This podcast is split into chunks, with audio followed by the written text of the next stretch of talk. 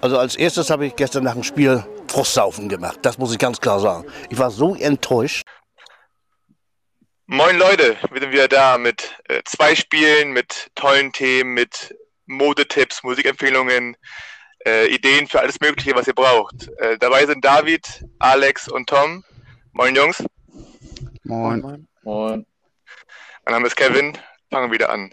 Mit dem ersten Spiel diese Woche, es gab, es gab zwei Spiele. Düsseldorf, ist schon länger her, ist fünf Tage, glaube ich. Heißt für mich ist schon ein bisschen abgeschlossen, aber ich weiß noch, dass Tom in der äh, Gruppe bei uns sehr, äh, sagen wir, aggressiv war nach Schlusspfiff mit äh, Voice-Memos. Äh, Tom, das Spiel sicherlich im Kopf noch deswegen. Wie hast du es gesehen und warum warst du am Ende nochmal so aggressiv? Ja, es heißt aggressiv, ich war einfach ein bisschen angesäuert. Äh, weil in der ersten Halbzeit war es so gut, da war so viel Gutes dabei, man hat so viel quasi bis zum Strafraum sehr gut gespielt und war auch die bessere Mannschaft. Und ich hatte in der ersten Halbzeit auf jeden Fall den Eindruck, dass wir das Spiel gewinnen können und auch gewinnen wollen. Und dann hat man in der zweiten Halbzeit einfach damit aufgehört und auf Unentschieden gespielt. Und mit dieser Mentalität kann ich mich einfach nicht anfreunden. Das ist einfach was, was also ich gegen, gegen das geht, wo, wofür ich Fußball gucke und was ich am Fußball geil finde, wenn eine Mannschaft halt wirklich wie, wie, in, wie in Spanien damals die deutsche Nationalmannschaft auf, auf Unentschieden spielt, da habe ich keinen Bock drauf. Mhm.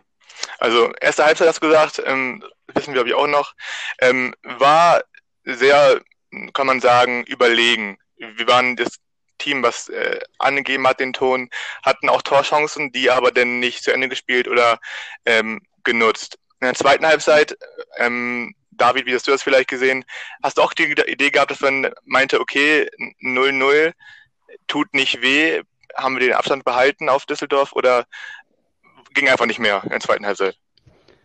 Ich denke schon, dass wir mit dem 0-0 auf jeden Fall zufrieden waren, das hat man schon gemerkt. Aber Düsseldorf hat es in der zweiten Halbzeit auch gut gemacht. Und wir hatten am Ende ja auch Glück, dass es beim 0-0 geblieben ist, dank Ulle. Mhm. Und ja, ich denke, mit dem 0-0 können wir auch wirklich leben. Das war gerecht. Ein gerechter Spielverlauf. Gerecht, ja. Ähm, Im Team war wieder eine Änderung. Das war diesmal äh, Narei hat gespielt für Jatta. Ähm, das gab auch Diskussionen ähm, auf Twitter, auch bei uns in der Gruppe. Ähm, Alex, wie hast du den gesehen? Ich fand ihn eher glücklos und wie immer das Problem, was er hatte, ist halt die das ist Decision Making äh, im letzten, im letzten Drittel, dass er einfach dann die Flanke falsch schlägt oder halt schießt oder was auch immer. Wie hast du das Erinnerung, wie die Leistung von Karl Narei? Ja, Narei war insgesamt mehr oder weniger ein Spiegelbild von dem, was wir vom Team in der ersten Halbzeit gesehen haben. Leider hat er es halt über das ganze Spiel durchgezogen, also hm. das kennt man ja mehr oder weniger. Es ist halt leider so, da teile ich auch vollkommen den Eindruck, dass Narei wirklich sehr an seiner äh, Verwertung arbeiten muss, sowohl von Pässen, von Flanken. Vom Abschluss müssen wir gar nicht reden. Also ich würde sagen, von allen Spielern bei uns in der Offensive ist er mehr oder weniger der torungefährlichste. Also mhm. das war echt äh, sehr schwierig, aber man darf ihn nicht zu sehr rausheben. Ich finde, da wurde ein bisschen sehr viel äh, Hate ihm entgegengebracht. Wenn man sich die Leistung des ganzen Teams in der ersten Halbzeit anschaut, also es war an sich ein sehr gutes Spiel, fand ich. Ähm, von uns als Mannschaft in der ersten Halbzeit.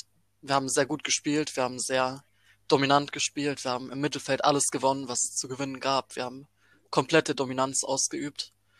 Wir haben auch sehr viele gute Pässe gehabt und sehr viele gute Flanken, aber es war keiner im Strafraum, der sie verwerten konnte. Selbst ein Terodde oder ein Kind Zombie ab und zu mal, manchmal ein Kittel. Da war einfach nichts und die Flanken, die waren immer den einen Schritt zu lang oder den einen, den einen Meter zu kurz. Also das war ein sehr unglücklicher Auftritt in der ersten Halbzeit. Da muss man aber auch sagen, Düsseldorf ja. hat es auch sehr gut verteidigt. Vor allem dann so war am, am Montag sehr stabil. Hat auch der Uwe Rösler auf der PK gesagt. Also die Mannschaft von Düsseldorf hat wirklich sehr gut verteidigt. Sehe ich ein bisschen anders in der ersten Hälfte. Ich denke, sie haben ziemlich gut verteidigt, das muss man ihnen auch geben, aber ich finde, wir haben auch sehr viele sehr gute Chancen liegen lassen, wo Düsseldorf doch ziemlich offen war. Ja. Zum Beispiel der ähm, Kinsobi hat einen hohen Steilpass auf Dutzek gespielt oder umgekehrt, da bin ich mir nicht sicher. Das war zwischen Minute 20 und 30. Die komplette Abwehr war offen und Wir haben einfach den letzten Pass nicht an den Mann gebracht. Das war die einfachste Chance, die man kriegen kann. Mhm. Ähm, es, war ein, es war ein Spiel ohne Tore. Auch von HSV ist es natürlich die Saison eher selten. Wir machen viele Tore. Ähm, vielleicht äh, abschließend zu dem Spiel, was schon länger her ist, auch schon für mich auch. Ähm, ist es mehr das Versäumnis der Angriffsreihe bei uns oder die Stärke der äh, Abwehr von Düsseldorf, Tom? Wo wie hast du da besser, äh, das Problem gesehen, dass es 0-0 ausging für HSV-Sicht? Also, Düsseldorf war nicht schlecht in der Abwehr, aber ich habe in vielen Fällen hatte ich das Gefühl, dass einfach bei uns der letzte Pass einfach nicht ankam oder im letzten Pass noch ein Düsseldorfer dazwischen war, was dann natürlich wieder für die Defensive von Düsseldorfern spricht. Also es ist so eine Kombination aus beidem. Also ich fand unser, unser letzter Ball bei dem Spiel halt wirklich teilweise echt grauenhaft. Aber Düsseldorf stand halt auch ganz kompakt, aber ich war halt trotzdem etwas unzufrieden mit dem äh, Spiel im Endeffekt. Also mit dem Punkt kann ich leben, dass man am Ende es nicht mehr so sehr versucht hat. Und daher kam das auch zustande, dass Ulreich quasi die eine, den Punkt noch retten musste, weil wir dann Düsseldorf auch so ein bisschen gelassen haben. Äh, wen ich aber noch hervorheben wollte, weil ich fand, er hat an dem Tag eine absolute 10 von 10 gedroppt, war äh, Stefan Ambrosius. Ja. Mhm. Überragend. Überragend. Ja. Auf jeden Fall auch. Ähm, genau, ist angesprochen, die letzten Minuten äh, waren so ein kleiner Flashback wieder äh, an andere Zeiten, wo es wieder ähm, beim 0-0 dann wie heiß wurde, dass der Gegner wieder eingeladen wurde zum äh, Dauerpressing und wir uns nicht befreien konnten. Und am Ende auch, kann man sagen, mit ein bisschen Glück, durch, durch, die Rolle, äh, durch die Rolle, durch äh, Ulreichs Tat nicht verloren haben. Ähm, ist es ein bisschen das Mindset, dass der Punkt denn zu gerne genommen wurde? Oder hat Düsseldorf einfach, einfach nochmal Endenergie bekommen? David, ähm, wie, wie erklärst du dir, dass am Ende wieder so spannend wurde, obwohl es nicht hätte sein müssen? Mm, ich glaube, Düsseldorf hat die drei Punkte eher gebraucht und deshalb haben die natürlich auch Druck gemacht. Wir waren mit dem Punkt dann am Ende zufrieden, das hat man auf jeden Fall gemerkt. Hm. Deshalb denke ich auch, wurde da von uns gegen Ende nicht mehr viel gemacht. Ich glaube, wir haben ja auch ziemlich defensiv gewechselt, wenn mich jetzt nicht alles täuscht. Ich habe es jetzt nicht mal ganz im Kopf. Na, kam nicht Wood und, und Hand irgendwie relativ früh für Verhältnisse von Tune rein, wo alle dachten, oh, warum nicht Jatta? Also Wood und Handwechsel für, für Terodde und ich schau gerade mal. Lügen. Ja, ich bin, das war schon wieder acht ja, Jahre wir haben gefühlt. Onana in der 56. für Jamra gebracht, in der 77. Okay. Hand für Konzombi und da, ja doch, eigentlich haben wir offensiv gewechselt, okay, hatte ich jetzt völlig falsch. Es kam Wood, Jatta und Winsheimer, aber halt auch erst in der 77. bzw. 86. Ja, ziemlich ich denke, man kann auch irgendwie mit dem Punkt in Düsseldorf leben, muss man ehrlich sagen. Natürlich wäre mehr möglich gewesen, aber also ich von meiner Seite habe ich auch schon am Montag auf Twitter geschrieben, war mit dem Punkt zufrieden. Okay, ist jemand von uns hier mit dem Punkt sehr unzufrieden und jemand danach noch geweint äh, abends in seinem Bettchen? Ich glaube nicht, oder? Nicht, also der nee. Punkt war schon in Ordnung. Wir haben auch, also um nochmal das Positive hervorzuheben, wie Tom auch schon meinte, eine Verteidigung, die sehr präsent war und eigentlich nichts zugelassen hat und sehr gut Mann gegen Mann auch verteidigt hat, besonders in der ersten Hälfte, aber auch in der zweiten hatte ich nie das Gefühl, dass wir so richtig gefährdet sind. Und wenn wir dann doch mal einen Schuss, aber ich glaube, so viele Schüsse gab es gar nicht, aber Ulreich hat auch wieder eine sehr starke Leistung gezeigt, wie auch im letzten Spiel. Gestern. Genau. Ähm, dann zu dem Spiel abschließend ein Punkt mitgenommen gegen direkten Konkurrenten zum Aufstieg, ähm, den Abstand gewahrt zu den Platz 4 und 3 dann auch. Kann man, kann man mit leben, würde ich sagen. Ähm, Sieg ist natürlich immer besser. Aber solange wir gegen die da oben, die da mitspielen, nicht verlieren, ist ja alles so gut. Ähm, ähm, wird sich zeigen, wie der Punkt noch wichtig wird in den nächsten, nächsten Wochen. Ähm, danach kam, dann ein paar Tage später, gestern, also heute Sonntag, wenn wir aufnehmen, ähm, das Spiel gegen äh, Paderborn. Das war dann ein bisschen torreicher wieder, wie schon erwartet wurde. Ähm, 3 zu 1 am Ende für den HSV. Ähm, ist noch ein bisschen frischer in den Köpfen, glaube ich, bei uns. Ähm, David, ähm, 3-1, wie hast du das Spiel gesehen? Bist du zufrieden, oder? Ja, also die erste halbe Stunde komplett dominant, auch äh, verdient 2-0 geführt. Dann vor der Pause irgendwie ein bisschen immer noch so HSV-klassisch, äh, Paderborn mit dem Anschlusstreffer. Äh, zweite Halbzeit mhm. offener Schlagabtausch, ähm, aber im Großen und Ganzen auf jeden Fall ein verdienter Sieg. Wir hätten locker auch noch zwei, drei Tore mehr machen müssen, muss man schon ehrlich sagen. Paderborn hätte auch noch eins, zwei machen können, also es hätte safe auch 6-4 ausgehen können. War auf jeden Fall ein sehr interessantes Spiel, aber ein verdienter Sieg, kann man nichts anderes sagen. Mhm. Ähm, Kittel wieder mit einer guten Performance, vor allem der, der Freistoß war natürlich gut, obwohl man auch sagen muss, die Mauer hat da mal schön äh, ja. ein Loch äh, gemacht in, in, die, in die weite Welt. Ähm, das Gegentor würde ich gerne mal ansprechen. Ähm, wenn man das Bild sieht, das auf Twitter ein bisschen kursiert, kursiert ist, die Aufteilung hat irgendwie nicht gestimmt. Leibold war auf rechts, glaube ich, ähm, Kittel war auf Linksverteidigerposition, Jamra irgendwie als Sechser irgendwie völlig lost. Äh, da war ein langer Ball im Endeffekt nur, der uns komplett äh, gehebelt hat. Ähm, meint ihr, dass die Rotation auf der Position, die anscheinend unter Tune öfters vorkommt, mit Game auch zu Problemen führen kann? Also ist ja jetzt passiert, aber es, es kommt nicht oft vor. Aber wenn es vorkommt, ist es natürlich eklatant. Ähm, Alex, wo war Leibold da genau? Warum war er auf rechts? Was hast du, wie war das war los? Das ist eine sehr, sehr, sehr gute Frage. Also, das habe ich mich tatsächlich in der Situation genauso gefragt und hm. Ist bis heute auch mir nicht richtig beantwortet worden. Also ich würde mich da gar nicht wirklich. Ja. Daniel nicht zurückgeschrieben. ja, le leider nicht. Also ich habe da mehr Schade. angerufen, aber kam nichts zurück. Aber gut. Okay. Es war halt, es war halt so in dem Moment. Ich möchte mich nicht zu sehr auf Leibert festhalten. Er hat ja gestern auch viel richtig gemacht. Also ja. es, es war halt so. Es ja. war eine Szene und ja, es fiel nur auf, dass wenn man ähm, vor allem Kittel, der jetzt nicht durch Defensivarbeit glänzt, also zumindest nicht in der direkten äh, ähm, Kette hinten, ähm, der einzige Position, positionsgetreue Verteidiger war auf der Außenposition. Ähm, das hat mich ein bisschen gewundert im, im, ganzen Spielablauf, aber gut, so ein Tor kriegt man denn mal.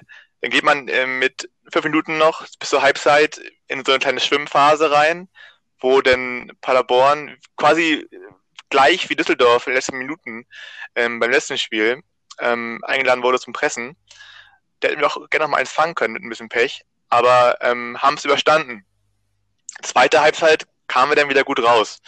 Das ist auch mal so ein, so ein, so ein Hoffnungspunkt für mich mit der Tune-Saison, dass die, dass der Wechsel, also nach, also der, der, die Halbzeit, Halbzeit wenn die kommt, ähm, dass wir da wieder ein bisschen wir wieder fangen und wieder positionieren.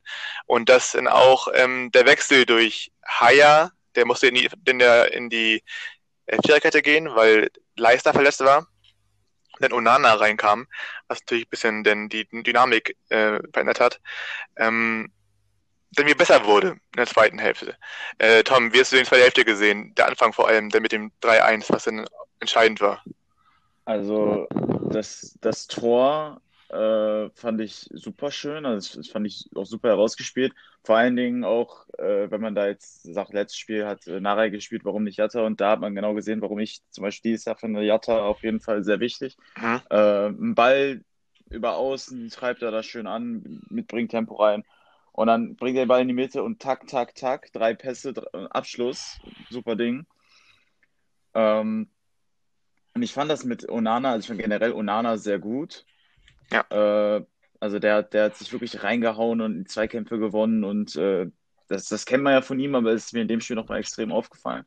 Und ich glaube, nichts gegen Toni, der, ich hoffe, ich glaube, Daniel Tune meinte, er hat wahrscheinlich eine Zerrung, ähm, so eine gute Besserung an der Stelle, aber ich glaube, dass äh, das irgendwie so ein bisschen ein Segen war, dass wir jetzt nicht 90 Minuten mit Toni Leistner gegen so eine Kontermannschaft gespielt haben ähm, dass da, glaube ich, Mohaya äh, in der Defensive, glaube ich, die bessere Wahl ist. Und deswegen fand ich, natürlich hat Paderborn, Paderborn ist immer gefährlich. Äh, die spielen auch immer mit sehr viel Tempo, mit sehr viel Elan, sehr aggressiv. Das ist, ähm, da, da habe ich eigentlich immer geschwitzt, wenn die den Ball hatten, weil, weil das einfach eine sehr gefährliche Mannschaft ist. Aber insgesamt über die zweite Halbzeit gesehen, fand ich selbst das, was wir zugelassen haben, da habe ich seltenst äh, wirklich Panik gehabt. Aha. Deswegen war es ein sehr solider Auftritt und der hätte noch von zwei, drei Toren mehr gekrönt werden können, slash müssen. Genau, sprichst du an. Äh, ich glaube, drei, mindestens zwei Chancen von, äh, von Winsheimer, die ja quasi Sitter waren. Vor allem der, der Querpass von Terodde. Ähm, es fragen sich Leute immer auf Twitter, warum Winsheimer nicht spielt. Es ist auch schwer, in das Team reinzukommen zur Zeit, weil alle so gut funktionieren. Ähm, hat er da ein bisschen die Chance jetzt verdüdelt mit den paar, die hatte jetzt mit den Torchancen, David? Oder hast du da jetzt keine Angst vor, dass er Loch fällt, wo er schon drin ist. Nee, ich glaube, das war einfach nur Pech, muss ich ehrlich sagen. Natürlich äh, sagt man von außen, die hätte man machen müssen und die hätte er auch machen müssen. Aber ich glaube jetzt nicht, dass es ihn irgendwie negativ beeinflusst oder dass Tune deswegen ne negativ von Winsheimer denkt. Man hat ja gesehen, er bekommt die Chancen und normalerweise am Anfang der Saison hätte er die auch gemacht. Ich denke mal, das ist einfach ein bisschen Pech und auch vielleicht ein bisschen fehlendes Selbstvertrauen, aber mehr Pech, denke ich eher. Mhm. Ja, finde ich auch. Ähm, Im Sturm haben wir dann äh, den, den nächsten äh, Kollegen, der jetzt ein bisschen glücklos, vielleicht nicht glücklos, aber nicht äh, auf dem Scoresheet stand. Tirode. Es gab bei der Anfang der Saison immer die Diskussion, oder die ersten paar Spiele, dass wir ohne Tirode ähm, absteigen würden. Es gab ja auch den Kommentar von ähm, HSV Arena damals beim Spiel gegen Hannover, glaube ich, irgendwie sowas, ähm, mhm. dass wir dann äh, nicht mithalten können. Jetzt hat Tirode nicht getroffen. In vier Spielen nur einmal. Trotzdem haben wir gewonnen. Viel, äh, viel, viel, viel, äh, viel Tore gemacht vor allem. Ähm, wir können die Diskussion heute, ich glaube, final beerdigen, oder?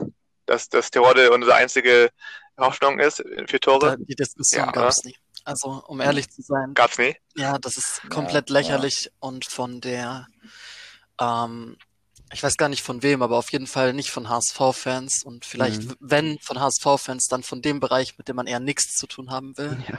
Aufgedrückt. Ja, genau. Also, die, das ist echt eher lächerlich gewesen, die die, die, Autoren gewisser Bücher. Ja, das sowieso. Also, ja. da, über den gewissen, beziehungsweise die gewisse Person möchte ich jetzt nicht reden, aber ja, auch. Ähm, Ulrich H. Ja, naja. Auf jeden Fall, Terodde war sehr gut und hat uns in vielen Spielen geholfen. Das, da gibt es keine Diskussion. Ohnehin ständen wir wahrscheinlich nicht so gut da. Also Klar. Äh, viele ja. auch Game Winners und äh, Doppel er hat sehr viele Doppelpäcke geschossen, oder ich glaube, das ist die Mehrzahl. Ähm, Doppelpacks, Doppelpacks, egal. Aber auf jeden Fall, ja, sehr viele davon, die uns sehr geholfen haben. Genau. Und kann man gar nicht äh, bestreiten, dass er einen sehr großen Einfluss darauf hat, wo wir gerade stehen. Aber auf jeden Fall ist es nicht so, dass wir ohne ihn, beziehungsweise ohne seinen Einfluss, irgendwie Mid-Table oder gar letztes Drittel oder so werden. Mhm. Also keine Ahnung, wer auf die Idee kam oder nicht im Aufstiegsrennen sein würden. Er ist genauso wie jeder andere ja. Targetman im Endeffekt da, um uns zu helfen und das tut er. Und das tut er sehr gut, besser als jeder andere Targetman. Ich muss auch zum Terodde sagen, ist mir gestern aufgefallen und ich habe es mir auch nochmal auf so einer Heatmap angeschaut, wie Terodde mit nach hinten arbeitet, ist schon krank, muss man mal ehrlich sagen. Jo. Er, das macht, also mir fällt kein Stürmer bei uns in den letzten Jahren ein, der so mit nach hinten arbeitet und sich in die Zweikämpfe reinhaut. Also er ist, er macht nicht nur Tore, klar, jetzt, ich glaube, zwei Spieler hat er jetzt nicht getroffen, ich glaube das letzte Mal in Braunschweig, oder?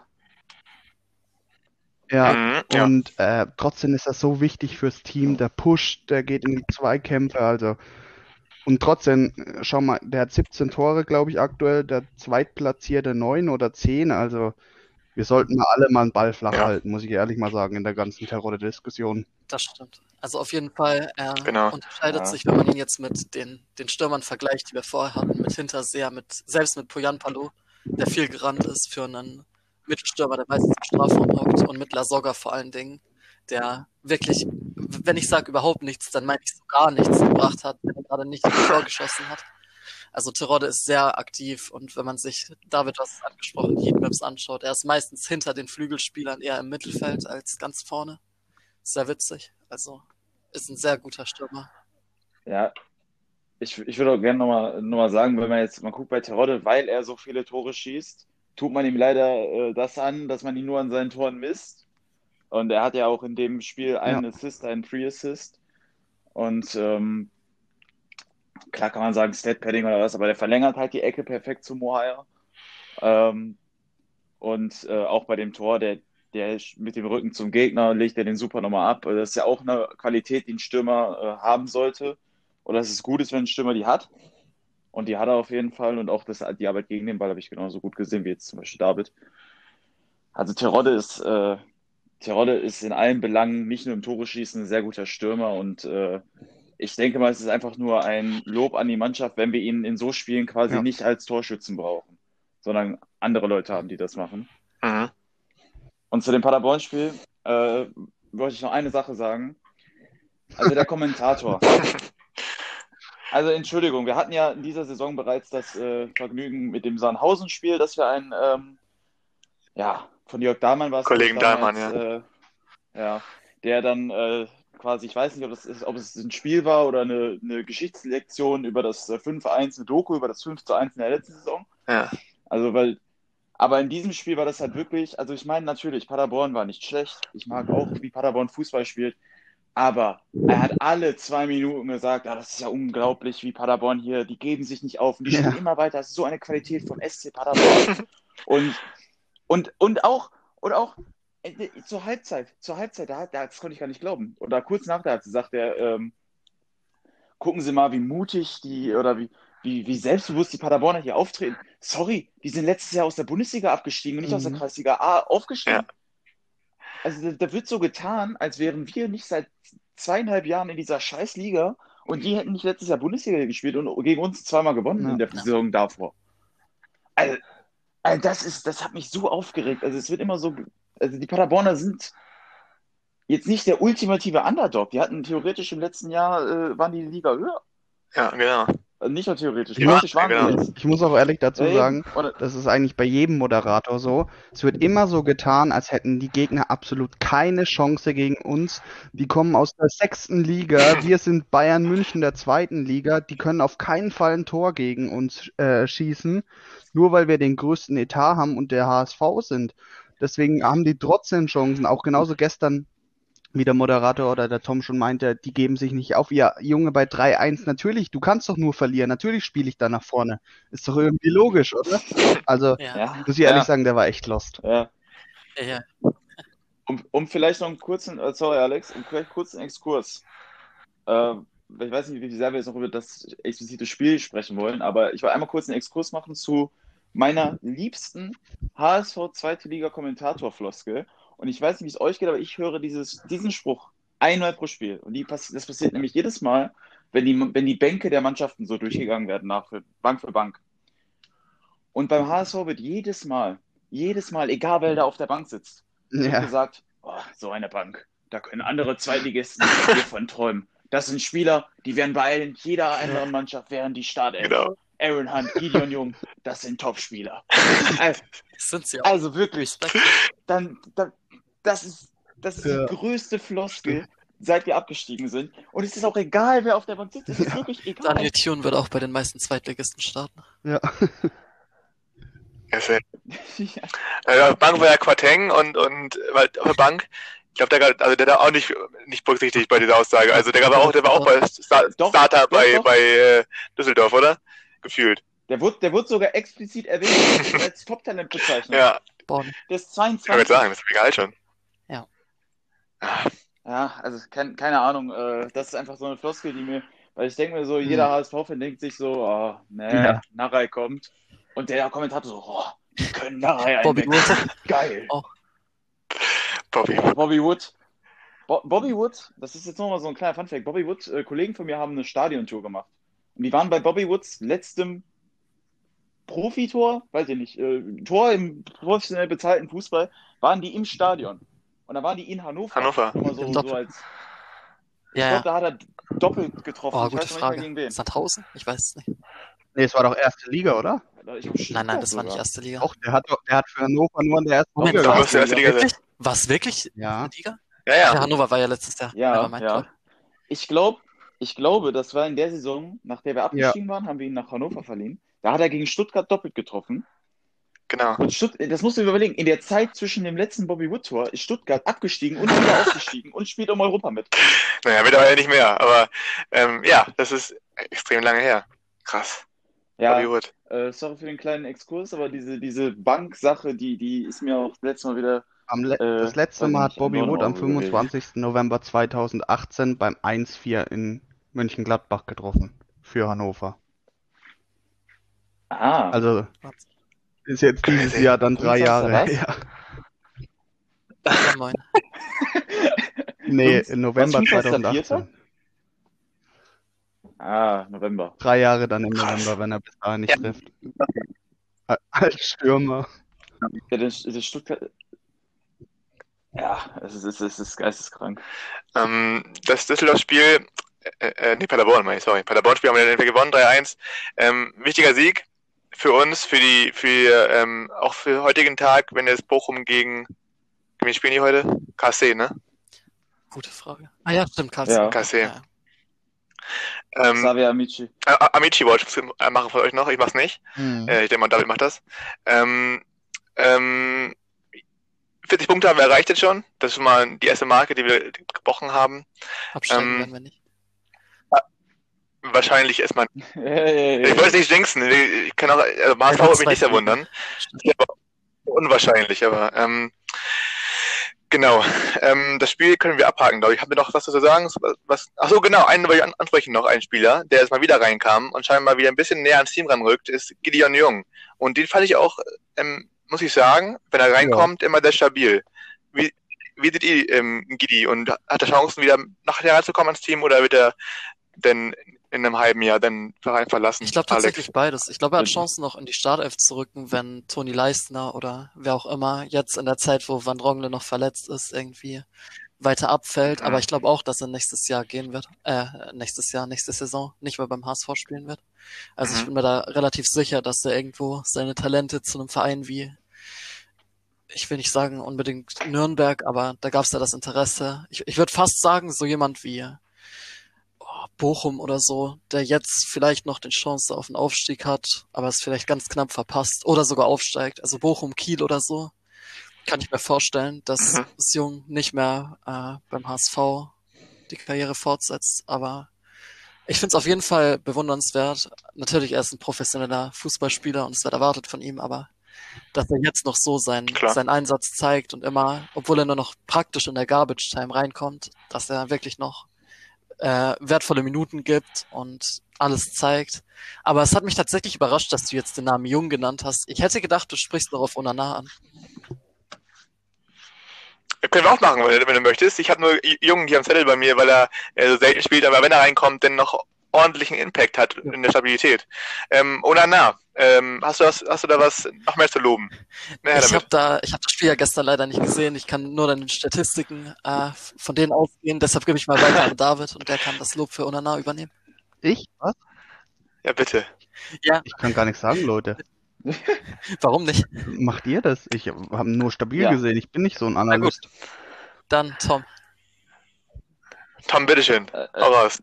ja, was, also ich habe ja gerade schon in meiner, ich war ja so begeistert von Onana, ich, ich habe äh, in meiner Spiel, äh, wo ich allgemein über das Spiel gesprochen habe, schon Onana hervorgehoben, weil er mir sehr positiv aufgefallen ist. Und äh, er ist halt so ein bisschen das perfekte, so die perfekte Mischung, finde ich, aus, äh, aus äh, Kizombi, Duziak und Jasula, weil er hat dieses Defensive. Ja, pass auf, pass auf, er hat dieses Defensive, dieses Reinknallen Aha. von Jasula. Aber Jasula hat halt nichts anderes. Aber dazu hat Onana halt noch eine Fähigkeit, äh, der, ist, der ist sehr gut in der Ball Progression. Also ähm, den Ball nach vorne treiben, geg an Gegner vorbeigehen, äh, sich durchsetzen. Ey, einer von euch atmet immer komplett ins Ja, Mikrofon. ich weiß Kevin, du gerade Ich weiß, sehr Ich krass, der äh, Kevin. sehr krass ins Mikrofon. Okay, ich, ich passe auf. Sorry. Weiter geht's. Okay. Also er ist sehr gut in der Ball Progression, er ist äh, sehr laufstark und ähm, ich habe bei ihm einfach immer das Gefühl, dass er immer 100% gibt und das ist einfach schon, selbst wenn er mal, selbst wenn ihm mal was misslingt, dann verzeiht man ihm das eher, weil du halt wirklich das Gefühl hast, dass der Typ brennt. Und äh, no front, aber ich bin froh, wenn Gideon Jungs Ich wollte auch noch mal zu dem. Gideon Jung-Thema sagen. Okay. Äh, ich glaube Ja, bitte. tatsächlich, er kommt nicht rein, auch wenn Leistner verletzt ist. Ich denke, Haier übernimmt äh, die Innenverteidigerrolle und An Onana auf die Sechs. Ähm, und ich denke aber auch, dass er im Sommer äh, auf jeden Fall gehen wird. Aber ich glaube irgendwie nicht Deutschland, ich glaube, der geht nach England. Äh, David, ich glaube, solange Jasula verletzt ist, werden wir das Risiko nicht eingehen, ähm, den einzigen Sechser dann in der Innenverteidigung zu spielen und dann halt beide Sechser in der Startelf zu haben und keinen auf der Bank. Ich glaube, Jung ist kein Kandidat für die Sechs, gerade wenn wir so spielen, wie wir spielen. Doch, glaube ich schon. Ich glaube, Gott. also ich, Hashtag, Also Hashtag schon. nie Oh wieder. Gott, Hashtag der Hater, wieder. Alter. So schlecht war er jetzt auch nicht. Du übertreibst. Ja, oh, er Ja, ist auch für mich kein Sechs, Sechster, mit, aber trotzdem, also da muss man nicht übertreiben. Also Jung hat uns schon, besonders gerade in der ersten Halbserie von Hacking, sehr weitergeholfen. Also Dune hat, meinte gestern auf Fand der. PK, Ja. ähm, er überlegt natürlich, wenn Toni Leistner ausfallen sollte, ähm, aber es hat sich sehr danach angehört, als würde Haya in der Innenverteidigung bleiben und Onana auf die 6. Bin ich mir aber eigentlich auch relativ sicher. Aber wir werden sehen, wenn, wenn Toni fit ist, wird er wieder am, am Wochenende in der Innenverteidigung spielen und Haya auf der 6. Ja, gehe ich auch aus. Ich glaube, ich glaube auch, dass das jetzt June jetzt nicht nur aus Angst, kann man es ja sagen, Ja. denn äh, Jung oder, Ja. oder David oder so spielen lassen wird. Ja, Wenn Haya fit ist, wird er auch Haya spielen lassen. Ja. Ja. Ähm, der Kader, den wir jetzt hatten gestern beim Spiel, wird auch vielleicht der sein, der die Saison beenden wird, weil die äh, Transferphase Morgen. en- endet heute oder Ja. morgen Abend, glaube ich. Ähm, Morgen, morgen. wir haben jetzt nicht viel gemacht. Ähm, Hinterseher ist nach Korea abgehauen. Äh, KSC hat sich Amici geschnappt für ein halbes Jahr. Ähm, sonst war nicht viel los. Ähm, wir haben nur erst noch Zeit, ähm, diese Phase jetzt. Ähm, was glaubt ihr? Brauchen wir noch Spieler jetzt in der, der Situation, ähm, die uns auch helfen würden? Oder, oder habt ihr gesagt, okay, der Kader ist erstmal gut genug für die nächsten 15 Spiele? Also wenn sich keiner verletzt, ist er auf jeden Fall gut genug. Und dann ähm, braucht man natürlich Mhm. nicht unbedingt äh, mehr noch einen Stürmer oder einen allgemeinen Spieler. Wenn sich natürlich jemand verletzt, das weiß man natürlich nie, ist hypothetisch, dann äh, könnte es natürlich schwierig werden. Aber ich denke, da wird nichts mehr passieren. Also auf der Zugangsseite. Auf der Abgangsseite denke ich auch nicht. Aber ich hätte mir ehrlich gesagt gewünscht, dass Jonas David noch verliehen wird, weil ich finde es irgendwie, muss ich ehrlich sagen, das ist so für mich so eine persönliche Enttäuschung seit Wochen, dass er nicht mal mal für fünf Minuten anstatt für einen Jungen oder so eingewechselt wird und mal ein bisschen Platzzeit bekommt. Weil man kann nicht immer auf der PK sagen, ja, wir brauchen alle und ach, Jonas David ist auch eine Option und dann lasse ich den nicht mal fünf Minuten spielen, wenn es 4-0 steht wie gegen Sandhausen oder so. Also Ah, da muss ich ehrlich sagen, wünsche ich mir, dass da vielleicht doch noch Ja. so ein Last-Minute-Laie bei ihm zustande kommt, aber sonst, ja, Ja, denke ich, wird also- nichts mehr passieren. Zunächst mal, ich stimme da auf jeden Fall zu. Ich, wür- ich hätte äh, Jonas David auf jeden Fall auch ausgeliehen. Ich glaube, das war auch so ein bisschen der Plan, aber vielleicht hat man die Option nicht für gut genug befunden oder ähnliches. Äh, zum Zweiten, dass er vielleicht mal Minuten über einen Jungen oder wer auch immer dann kommt, bekommen sollte. Ähm, Finde ich schwierig. Wenn man Ja. bedenkt, was äh, in den letzten Minuten, vor allem im Hinblick auf letzte Saison, in den letzten Minuten noch alles passieren kann. Ähm, Ja, aber schau mal, du kannst ja beim 4-0, da brennt auch beim HSV in den letzten Minuten nichts mehr an. ja gut, Und da- beim 4-0 Da kannst du natürlich mal oder äh, kannst du natürlich mal einen, einen Jonas David bringen. Also oder bei dem Ja. 4-2 gegen Braunschweig oder so, kannst du auch, ob du in der Ja. 87. einen Heil bringst oder nochmal fünf Ja. Minuten David, passiert auch nichts mehr. Aber die Frage ist halt, guck mal, wenn wir beim 4, wenn wir jetzt bei Osnabrück äh, bei dem Spiel zum Beispiel, Stand von 5-0 war, glaube ich, schon irgendwie mit, Mitte der, 60, äh, Mitte der 60. Minute, irgendwie so 65., 67. Wenn du ab dann Jonas David bringst, am Stand von 5 zu 0, wie viele Defensivaktionen hat er in dem Spiel noch? Ja, und ist aber alles Vier, besser als nur auf der Bank Drei, wenn sitzen. es hochkommt? Du musst so- auch bedenken, du musst auch bedenken, wir Ja, das- wissen das halt stimmt, nur, was stimmt. wir sehen. Vielleicht bei David ist es halt die Frage. Er hat bei keinem Trainer so wirklich den Durchbruch geschafft. Er hatte jetzt Hacking. Ich glaube nicht, dass er bei Hannes Wolf eine Rolle gespielt hat. Also das war wirklich viel zu früh. Aber bei Hacking, hm? Bitte? Da war er zu jung. Ja, da war, ja, safe. Da war er zu jung. Bei Hacking glaub, hätte er 18, 19. vielleicht ein paar mehr Chancen erhalten können, so wie Ambrosius dann in der letzten Saisonphase, beziehungsweise im letzten Saisonspiel bei Ambrosius. Und ähm, jetzt bei Tune, wer weiß, also wenn er, wenn der Fall eintreten sein, äh, eintreten sollte, dass er vielleicht schlecht trainiert oder einfach nicht in Tunes Augen keine Rolle für uns spielen sollte. Und auf der anderen Seite halt ein ähm, Ogechika Heil, der eventuell von der Bank Minuten bekommt, damit er in, den, in der Endsaisonphase vielleicht, falls sich ein Jatta, falls sich ein Narei oder so verletzt, der Flügelspieler hinter denen sein sollte. Wir haben so viele Innenverteidiger, also ich glaube, das spielt dieses, dieses Jahr Ja. mit Sicherheit keine Rolle für die Startelf Ja. oder für selbst als vierte oder fünfte Option nicht. Ja, aber genau aus dem Grund könnte man ihn ja verleihen. Ja, also ich, Ja, äh, äh, das, da habe ich dir auch zugestimmt. Also Laie hätte ich sehr gut Ja, das stimmt. gefunden. Also man muss ja sagen, wir haben es ja letztes Jahr haben wir ihn ja verdient, dann hat er fünf Spiele bei Würzburg gemacht, war auch ganz gut. Äh, hat sich dann aber verletzt und kam dann in der heißen Ja. Phase, wo es in Würzburg dann um den Aufstieg ging, nicht mehr rein. Das war ein bisschen schade, es ist alles ein bisschen blöd für ihn gelaufen.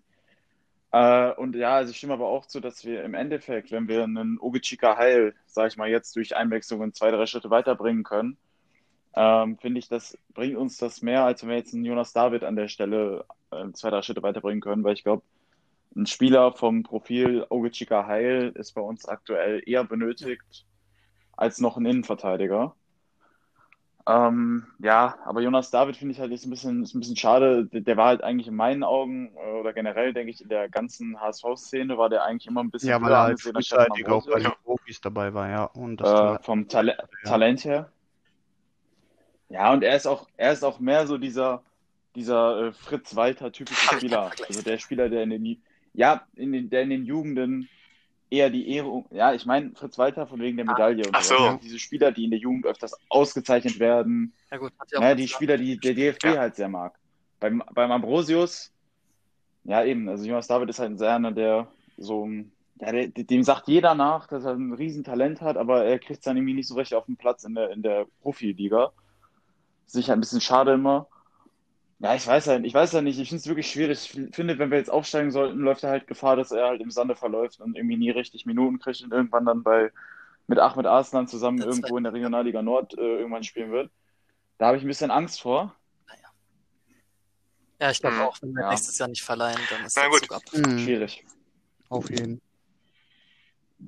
Ja, ich würde auch sagen, dass es nicht schlecht wäre für ihn persönlich, wenn er dann mal ein halbes Jahr woanders spielt. Vor allem wirklich spielt und nicht äh, ja. nur mit. Ach, ein, ein Jahr. Ein ganzes. Achso, ja gut, ich erstmal nur. Achso, ja, gut. ein Jahr kann man auch machen. Gerade bei ähm, alle Talente zu RB Leipzig für eineinhalb Jahre und ähm, dann schauen wir weiter. Hm. Ja. Na gut. Ich habe gar, gar, keine. Ich auch nicht, aber ich, mach mal zustimmen einfach mal. Kann nicht schaden. David, hast du, wie meinst du denn? Bei Nürnberg? So, äh, Leipzig? Nee, von Was? Leipzig zu Nürnberg sind ja dieser Robin Kraus und dieser eine Stürmer, der ja jetzt gekommen ist, der Bokowski oder sowas, sind für eineinhalb Jahre ausgeliehen. Ah, ja. Gut, das hat aber auch mit dem Trainer von Nürnberg. Nie gehört, aber na gut. bei Leipzig war. ah ja, okay. Ah, ähm, ja. Gut, Transferphase läuft jetzt noch ein paar Minuten. Ähm, also würdet ihr alles zustimmen, dass wir auf jeden Fall nicht zwingen, das ist klar, aber auch nicht optional noch jemanden holen sollten? Also ich persönlich würd, wär, hätte immer noch ein mhm. besseres Gefühl in meinem Bauch, wenn wir noch einen Stürmer mhm. hätten. Weil ich aktuell immer noch, also ich finde es halt, ich muss halt zwei Seiten der Medaille sehen. Äh, wenn wir jetzt einen Stürmer holen ähm, und der spielt halt nicht, weil ich Rode die ganze Zeit spielt, dann hat man den eventuell in seiner Entwicklung ein bisschen zurückgehalten, beziehungsweise der ist ein bisschen unglücklich. Aber wenn wir jetzt keinen Stürmer mehr holen und wir sitzen dann da mit Bobby Wood und weil Terodde sich verletzt hat, dann haben wir auch ein Problem ja. so. Es ist halt schwierig. Also, also würdest du sagen, äh, aus, aus Vorsicht und äh, Voraussicht lieber einen holen und wenn ja, wen? Wen kann man denn da noch jetzt holen? Glaube ich, ja, ja. Ähm, hey, das ist halt wieder die andere schwierige Frage. Holst du jetzt jemanden wie einen Philipp Hofmann, der halt quasi in seiner Prime ist, der wird nicht mehr besser? Ähm, oder holst du jemanden Junges, der dann aber halt auch vielleicht unerfahrenes Fehler macht und den dich nicht so verlassen kannst, aber der im Endeffekt ein höheres Ceiling hat? Deswegen glaube ich, ich sag mal, allein wenn ich jetzt die, die Idee nur so als Hypothese in den Raum werfe und dann selber darüber nachdenke, merke ich schon, wie schwierig das Ganze eigentlich ist. Deswegen ist es vielleicht am sinnvollsten, einfach mal gar nichts mhm. zu machen und äh, einfach zu beten, dass Simon ja. Terodde einfach. Äh, ich glaube auch, also ja. bis zum Sommer war auf jeden Fall sinnvoll und dann, wie du es angesprochen hast, ich glaube, Tom würde da sehr mitgehen, weil er die Idee auch in den Raum geworfen hat, vielleicht einen Florian Krüger mal da einen Push machen. Oh. Oh. Ähm, nee, das, das wäre so geil. Der spielt bei, wo spielt der? Da muss man aber oh, ehrlich sagen, wenn man nochmal auf den Sommer stimmt. kurz zu sprechen kommt, wir haben im Sommer ungefähr 6 Millionen für Verträge und Transfers und ein Krüger kostet safe 3 Mille mindestens. Also. äh, Jonas Paul bettet das für 500k ein. Trust the process. Oder der macht, der setzt drei, der setzt drei Millionen auf den Super Bowl-Sieger und äh, dann haben wir direkt doppelt so viel. Genau. Ähm, gut, also können wir uns einig werden, dass es wahrscheinlich, äh, wahrscheinlich ist es nichts mehr passiert bis morgen. Ein Abgang und, und Zug haben wir sowieso nicht. Ähm, der Kader ist denn abgeschlossen, es wird keiner mehr kommen. Ähm, habt ihr doch irgendeinen im Kopf, den, den ihr noch verleihen, verleihen würdet oder abgeben würdet, außer Jonas David? Das ist auch zu dünn schon, sonst der Kader, ne? Wenn wir noch jemanden abgeben würden jetzt. Eben keinen eigentlich. Also mir fällt keiner ein, der so entbehrlich ist, Kein, dass ne? ich jetzt ihn irgendwie verleihen oder verkaufen würde. Aber man muss auch noch ehrlich Genau. sagen, wer ja eigentlich auch noch ein, ein Ja. fast ein Neuzugang ist und der jetzt langsam wieder kommt, ist ja auch noch Ansi Suhun fürs offensive Mittelfeld. Also der könnte vielleicht ja auch noch eine Rolle in der Rückrunde spielen. Ist er wieder fit schon? Ja, der Ich natürlich gerade- auch, aber Ich dachte gerade, du sprichst von Rick van Drong. Oh, Jasula. Also den, das wollte ich auch nochmal sagen zu der ganzen Gideon Jung-Geschichte, weil ich glaube, das ist halt finanziell und generell ist es sinnvoller. Äh, ich glaube, Rick ist jetzt 22 oder 23, Irgendwie so, wenn es ja. hochkommt. Ich glaube aber, zwei, ich glaube aber 22, ich glaube, er wird dieses Jahr irgendwann 23. Äh, dem noch Minuten zu geben und ihn quasi wieder aufzubauen nach seinem Kreuzbandriss, weil dem sein Ceiling und sein äh, Wiederverkaufswert ist im Endeffekt äh, deutlich höher als jetzt Klar. Gideon Jung. Und äh, dann würde ich jetzt, wenn, sobald Rick eine Option ist, würde ich quasi im Zweifelsfall die, die Minuten, die Ja, du jetzt sagst, entweder gebe ich Jo. dir jetzt Jung oder, oder Rick, würde ich immer Rick geben. Ja, würde ich auch sagen. Ähm, gut, dann haben wir die, die, das abgeschlossen, das Thema. Es wird keiner mehr kommen. Ja. Ähm, wir hatten ein Thema bekommen von, von dem lieben äh, User Onana SZN, Season wahrscheinlich. Ähm, Season, ne? Season. Hallo, Hallo Mika. Mika. Ähm, der hat es vorgeschlagen, dass wir über, über Trainer reden in den letzten zehn Jahren. Es gab jetzt gefühlt acht Trilliarden Trainer in den letzten zehn Jahren. Ich habe mal ein paar ausgeschrieben, die jetzt äh, vielleicht ein paar Erinnerungen hervorrufen werden bei euch. Ich werde die mal einfach mal in den Raum werfen und mal gucken, was ihr damit so assoziiert. Ähm, der erste in der, dieser Dekade, oder letzten Dekade, das war von Juli 2010 bis März 2011, der gute Armin Fee. Habt noch, ihr noch Erinnerungen an, an äh, Armin Fee, was er so gerissen hat in Hamburg? also an ihn habe ich noch Erinnerungen, aber an Spiele oder so, wie es bei dem lief, keine Ahnung. Sag ich Same. dir. Das war, das war ja danach, ähm, nach der Europa League Halbfinale 2010, äh, die Saison danach, ähm, wo es dann auch der Abstieg, der Abstieg ähm, also der, der, wie sagt man das, der Untergang einlied oder eingeleitet wurde, ähm, langsam. Ähm, war ist ja auch nicht viel zu sagen. Armin Fee ähm, blieb auch halt dann ein paar Monate. Ja, Tom, hast du da vielleicht noch eine Idee zu? also ich, ich, ich habe ja auch gerade eine Liste offen. Er hat, wir hatten ähm, elf Siege, vier Unentschieden und elf Niederlagen. Also das war alles in allem relativ Mhm. neutral. Ähm, ich kann mich jetzt aber auch wirklich, ehrlich gesagt, wie alt war ich da? Vier. Ähm, nee, nee, ich war da elf. Nee, zehn. Zehn. Zehn. Zehn bin elf geworden. Also, ja, das äh, Armin Fee, nicht so eine riesen Erinnerung dran. Aber wenn man sich jetzt die Stats durchliest, ähm, auch jetzt, also war, war halt keine besonders schlimme Phase beim HSV, so 10, 11. War aber auch Ähm, es war vielleicht die, die, die Situation, dass der HSV wieder ähm, äh, gehofft hat, da wieder anzuschließen, wo er aufgehört hat, in Europa League. Und dann äh, der Kader einfach nicht hergegeben hat. Aber man trotz- trotzdem den Trainer dann die Schuld gegeben hat. Und dann Armin Fee vielleicht vorzeitig äh, entlassen hat, weil man nicht auf Kurs Europa League Finale war. Vielleicht war das dann schon der Mindset im, im Board Ja. damals schon, ne? Das kann absolut sein. Und ich finde, wenn man sich auch nochmal anguckt, welche Spieler wir teilweise zu der Phase, ich finde, was einen der größten, was unseren Untergang, sage ich jetzt einfach mal, ich meine, das ist ein bisschen dramatisch, aber um es mal so auszudrücken, unseren, wir sind ja jetzt von der Europa League relativ schnell in die zweite Mhm. Liga ge- gestürzt, Ja. innerhalb von zehn Jahren. Äh, oder acht Jahre, äh, ja, Ja, genau. acht Jahre eigentlich. Ähm, dass wir es zu der Zeit, wo Armin Fee Trainer wurde, besonders äh, nicht geschafft haben, halt diese die Mannschaft zu verjüngen und quasi die Qualität zu erhalten. So Spieler wie Olic, Petric, ähm, Jarolim, Mattheisen, äh, Demel, als die alle abgegeben wurden, wurden die halt mit Spielern ersetzt, die halt absolut Genau. nicht gut genug waren. Und dieser, dieser Turnover, dieser Truppe, der, der, der, der Turnover der 2010er Truppe, der, der so, dass der so in den Sand gesetzt wurde, Ja. das ist eigentlich die Krux, woran der HSV in den letzten Jahren getroffen Genau. ist. Ähm, wir gehen weiter. Wir skippen mal drei Trainer, aber nur ein Jahr.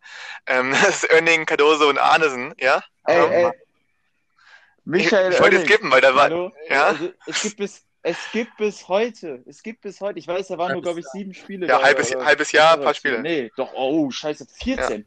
14. Davon Stabil. haben wir nur eins, eins gewonnen. Ähm, es gibt bis heute ja diese Instagram-Meme-Seite des Ja. Oenningsche. Und da ist bis heute Ja. ein, ein Meme. Also For Michael Oenning ist wirklich Ey, man muss aber ehrlich sagen, er Trainer hat mit Deutschlands. Magdeburg gegen uns gewonnen. Und äh, Ja, gut. Auch ein blindes Huhn findet man. Ja, gut. gut. Hannes Ja, Wolf, stabiler wir Trainer. Huhn ehrlich. besiegt Das Hannes kann man so Wolf. sagen. Was? genau. Was? Was? Kommen wir gleich zu Ich hab den immer Wie gemocht. bitte? Weil er nett gelächelt. Äh, Komm, kommen wir gleich zu, so Hannes Wolf. Ja, komm, Kommen wir komm, gleich zu. komm, komm, Ähm, dann, danach komm, kam dann ein Spiel von Cardoso, oder zwei Spiele sogar. Und dann kam noch ein Interimstrainer mit Frank Arnesen, was auch völlig wirr war. Ähm, kein Bock darüber zu reden, jetzt mache ich nur traurig. Dann kommt, ähm, 100% hat, hat er gewonnen? Ein Spiel, Wen ein hat er Sieg. gewonnen? Also,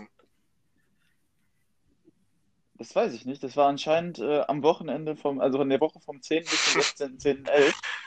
Und er hat ja einen Sieg, null. Unentschieden, null Niederlagen. Also ich muss mal ehrlich sagen, das das Thema ist für mich äh, was für eine Goat. extra Folge, nicht irgendwie für 10 Minuten. ja, wir können, wir können mal die Trainer dann genauer be betrachten. Ähm, der Trainer Ja. danach kam mal, war. Thorsten Fink, ähm, mit dem wir Ja. Äh, fast Europa League äh, gekratzt haben. Am letzten, letzten Spieltag sind wir Siebter geworden durch Leverkusen. Ja. Niederlage, glaube ich. Ähm, der wurde auch Ja. nach der nächsten Ja. Saison, nach vier Niederlagen, glaube ich, relativ schnell gekickt wieder. Ja. Ähm, ich fand, das Team war auch krass, wenn man bedenkt. Die hatten eine richtige Ja. Baller wie, wie Son, Badei, ähm, auch dieser Hakan war dabei, ähm, glaube Ich ich. bin mir ziemlich sicher, War das schon war dabei? eine Saison später. Ja, Nee, war, Nee. Kam, kam ein Jahr später, ne? Das war ein Jahr davor. Ähm, ja zu, zum, Der war, Ja. wir wir hatten den da schon. Genau, Der war nur ausgeliehen. äh, Van der Vaart war noch dabei. Das heißt, wir hätten die Möglichkeit gehabt. Genau. Also wir, wir ja, waren Van da der echt Vaart, ein gerade um da, Nee, da mal einzuschneiden, Ähm, Van der Vaart zählt nicht zum guten Team leider. Also Ja. die Rückkehr war ja eher ein Flop, muss man sagen. Das stimmt. Ja, in der Saison war Aber er okay, er hat aber Standing ja, gehabt. In der Saison Also- war er gut. ja gut, In der Saison. er hatte halt immer noch seine. Distanzschüsse aus 20, 30 Metern. Und, und was, was, an, was mir in der Saison Ja, Ja, geil. geblieben ist, ist halt die, diese So Kombination aus Oh ja, und oh ja.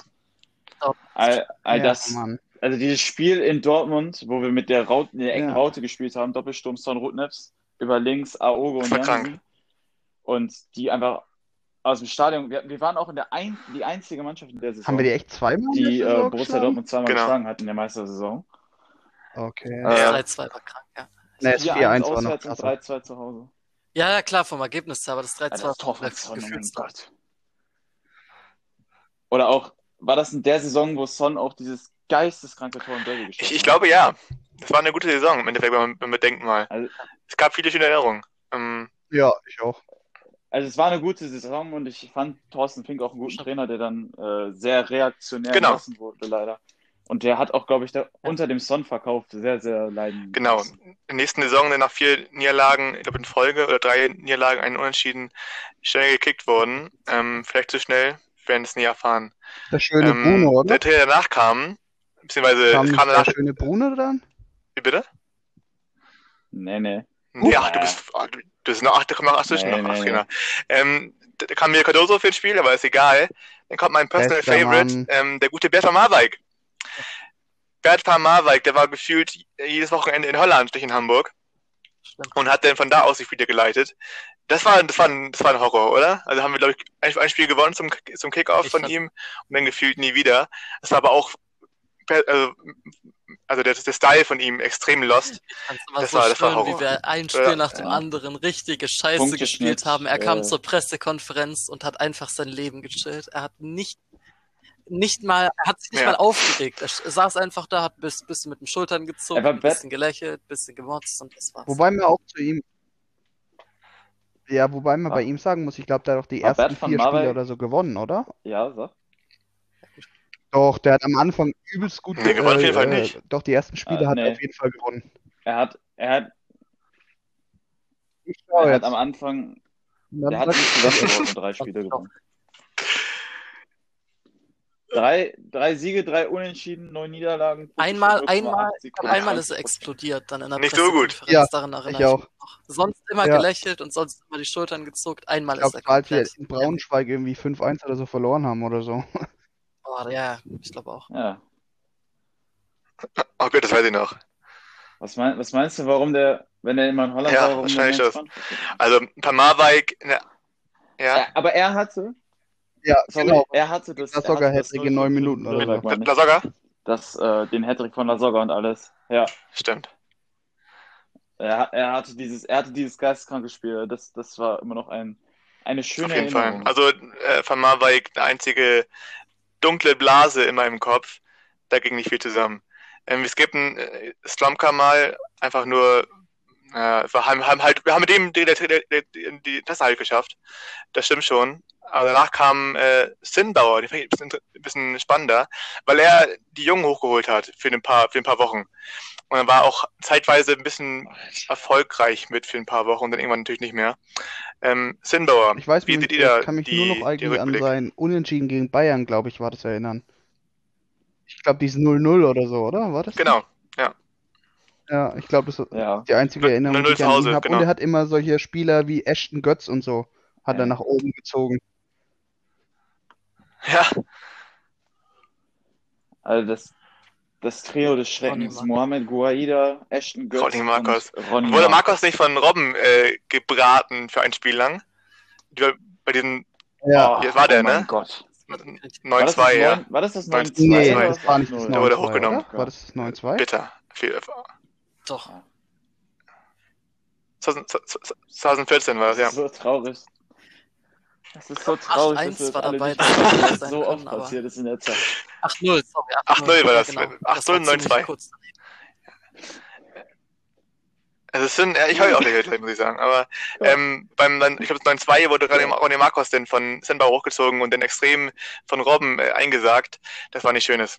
Ähm, sind Sinbauer am Nachmittag auch nicht viel, gera- äh, Mhm. viel gerissen, außer halt ein paar jungen Spielern ein paar Minuten gegeben, die auch wieder runtergefallen sind, sobald er weg war. Da blieb, da blieb nicht viel hängen. Ja, darf ich ku- kurz was, also ich sag mal, es gibt ja einen Unterschied zwischen Trainern, die auf junge Spieler setzen und Trainer, die auf junge Spieler setzen, um Mhm. äh, junge Spieler zu spielen. Also er hat, er hat die halt einfach reingeworfen, weil die alten waren ein bisschen verbrannt und auch nicht gut. Aber er hat quasi einfach, es war dann einfach so ein bisschen, um das alles zu boosten, weil die einfach ein bisschen anders waren, ein bisschen jung, du hattest ein bisschen Hoffnung in die, das hat die, die Gesamtstimmung ein bisschen angehoben, dass da junge Spieler auf dem Platz stehen.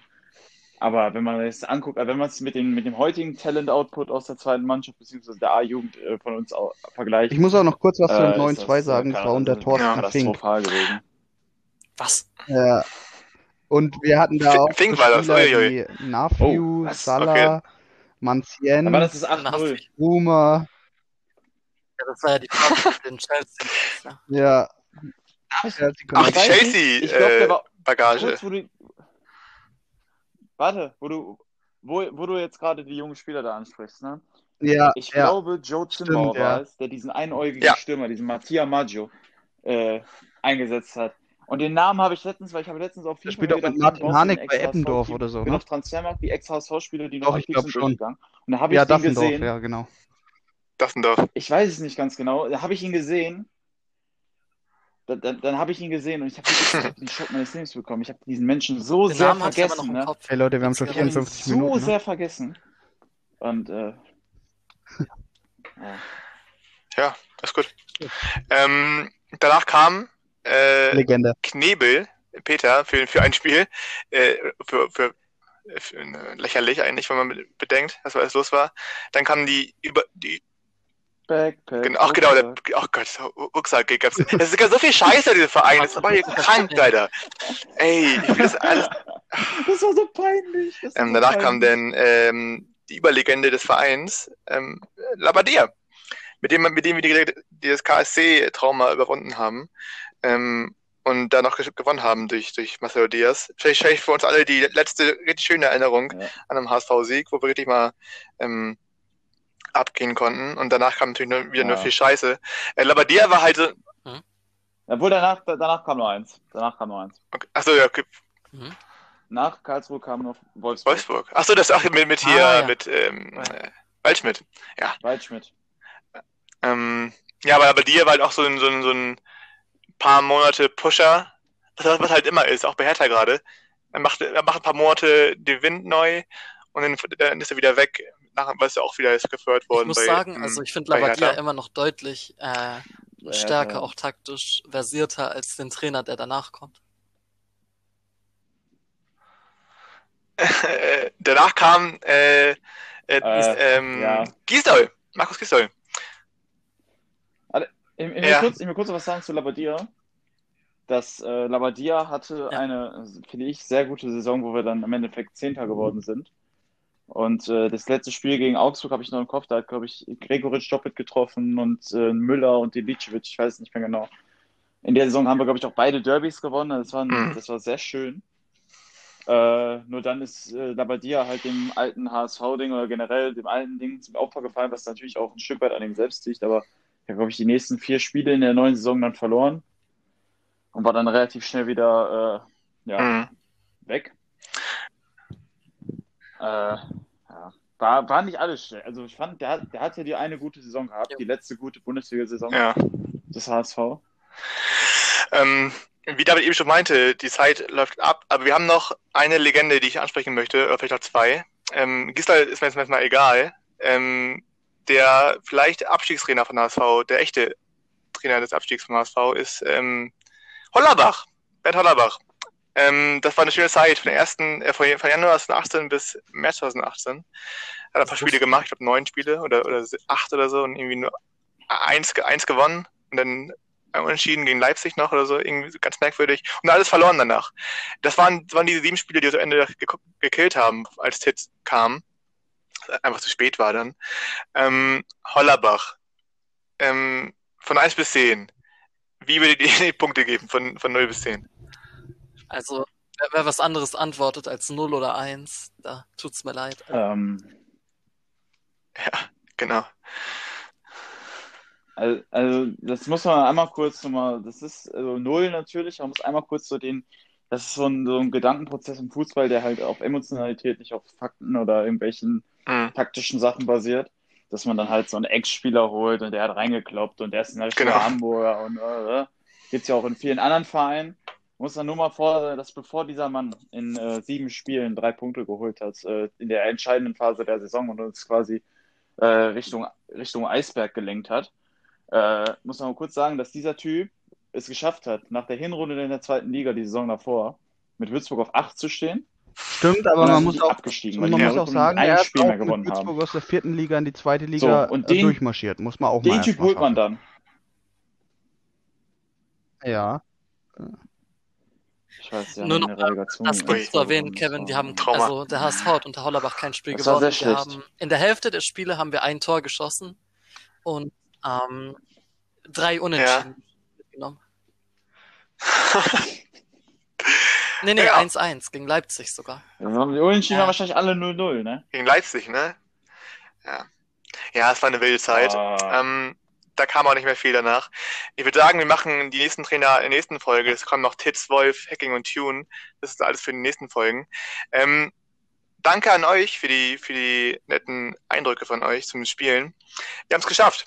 Äh, Die Folge ist vorbei. Wir sehen uns nächste Woche wieder. Oh, Beim Spiel Aue. gegen, wer kommt denn Aue, ne? Aue kommt. Freitag in Aue. Aue. Bismut Aue. Bismut Sehen wir uns da Aue. wieder. Danke fürs. Zuhören. Bis nächsten Mal. Ciao.